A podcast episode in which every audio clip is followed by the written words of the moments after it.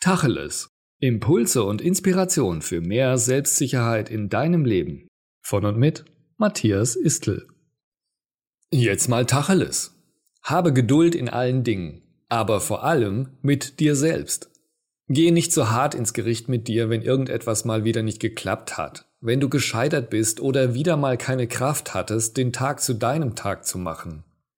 Du bist ein Mensch und Menschen haben auch Schwächen und schwache Momente. Das ist in Ordnung. Ärgere dich nicht über die Dinge, die schiefgehen. Ärgere dich nicht über andere, die dir Steine in den Weg legen. Ärgere dich nicht, wenn es immer länger und länger dauert, bis du dein Ziel erreicht hast. Alles hat seine Zeit. Wichtig ist nur, dass du nie aufgibst und dir auch Pausen gönnst, um mit neuer Energie den nächsten Schritt zu gehen. Übe dich also in Geduld mit dir und dem Leben. Irgendwann wird sich deine Geduld auszahlen.